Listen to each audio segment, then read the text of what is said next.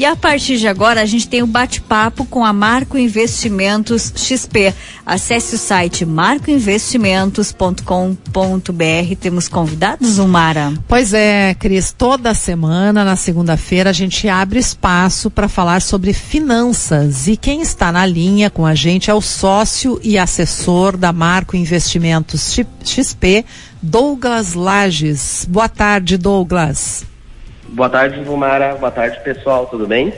Tudo bem. Olha só, Douglas, quem abre uma empresa, seja microempreendedor ou qualquer outra modalidade, não pode simplesmente embolsar tudo que quiser, né? Então, como as empresas podem investir dentro da XP? Perfeito. Vumara, vamos lá.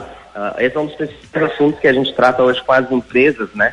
Uh, as empresas, elas têm o direito também de investir os valores que eles possuem dentro de caixa, tá? Então, vou dar um exemplo. Hoje, muitas empresas, quando estão lucrando, que já estão com a operação funcionando de fato, deixam o dinheiro, por vezes, no banco parado, né? E esse dinheiro ele acaba não crescendo, não rende. Então, uma possibilidade que as empresas têm hoje é de abrir uma conta dentro da XP e esse valor ser administrado pelos assessores. E aí, às vezes, um dinheiro que ficaria parado 5, 7, 10 dias, ele cresce aqui dentro, né? Então a gente consegue fazer essa gestão para que muitas vezes o dinheiro do caixa da empresa, ele na verdade cresça mais ainda. Então essa é uma das principais funções hoje que as empresas podem fazer com a XP. E qual é a diferença entre investimentos feitos por pessoas físicas e os de empresas? Tem uh, os rendimentos são melhores? Uh, que diferença você destacaria? Perfeito, vamos lá. As pessoas físicas, elas normalmente têm algumas diferenciação em imposto de renda, né? As empresas, cada uma vai ter uma categoria e vai estar enquadrada em algum tipo de imposto de renda, dependendo também da categoria ali que paga os impostos, por exemplo, o Simples Nacional ou algum outro, né?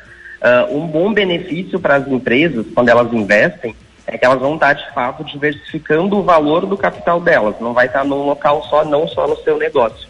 E essa grande diferença principal para a pessoa física e para a empresa são os impostos, né? Que se separam bem, bem tradicionalmente. Em relação a rendimentos, é, é semelhante? Aí depende muito. Por exemplo, uh, depende também de valor, de tempo, né? Uh, as empresas, normalmente, elas conseguem gerar mais dinheiro, gerar mais capital no curto prazo.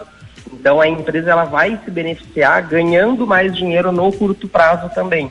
Já as pessoas físicas, como elas uh, normalmente investem através do salário, se o salário não for um valor muito alto, o rendimento grande ele vai tardar um pouco mais para acontecer. Vai acontecer, mas vai demorar um pouco mais.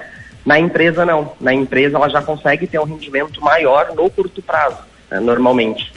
Agora, para a gente encerrar, uh, Douglas, qual é o procedimento para iniciar as operações com pessoa jurídica? Perfeito. Hoje uma empresa ela tem que estar com toda a documentação organizada, cadastrada na junta comercial, né, de cada, eh, cada município. E a partir disso, ela vai ter que contatar com o assessor de investimentos da XP. Hoje aqui, na, aqui em Passo Fundo é a Marco Investimentos. Trazendo essas documentações, a gente faz uma abertura de conta que não tem taxa, não tem custo algum, e essa empresa vai ter um assessor de investimentos auxiliando nessas negociações de investimentos, né? Então é um procedimento muito simples que leva de dois a três dias. A gente também normalmente precisa dos documentos dos sócios das empresas, mas é algo tradicional, é algo muito simples de fazer de fato. Tá certo. Douglas Lages, que é assessor da Marco Investimentos XP, muito obrigada pela entrevista aqui na, no Café Expresso da Rádio PF. Obrigado, boa tarde aí para todos os ouvintes. Bye. E só para deixar aqui o site, não é, do da Marcos Investimentos é marcosinvestimentos.com.br.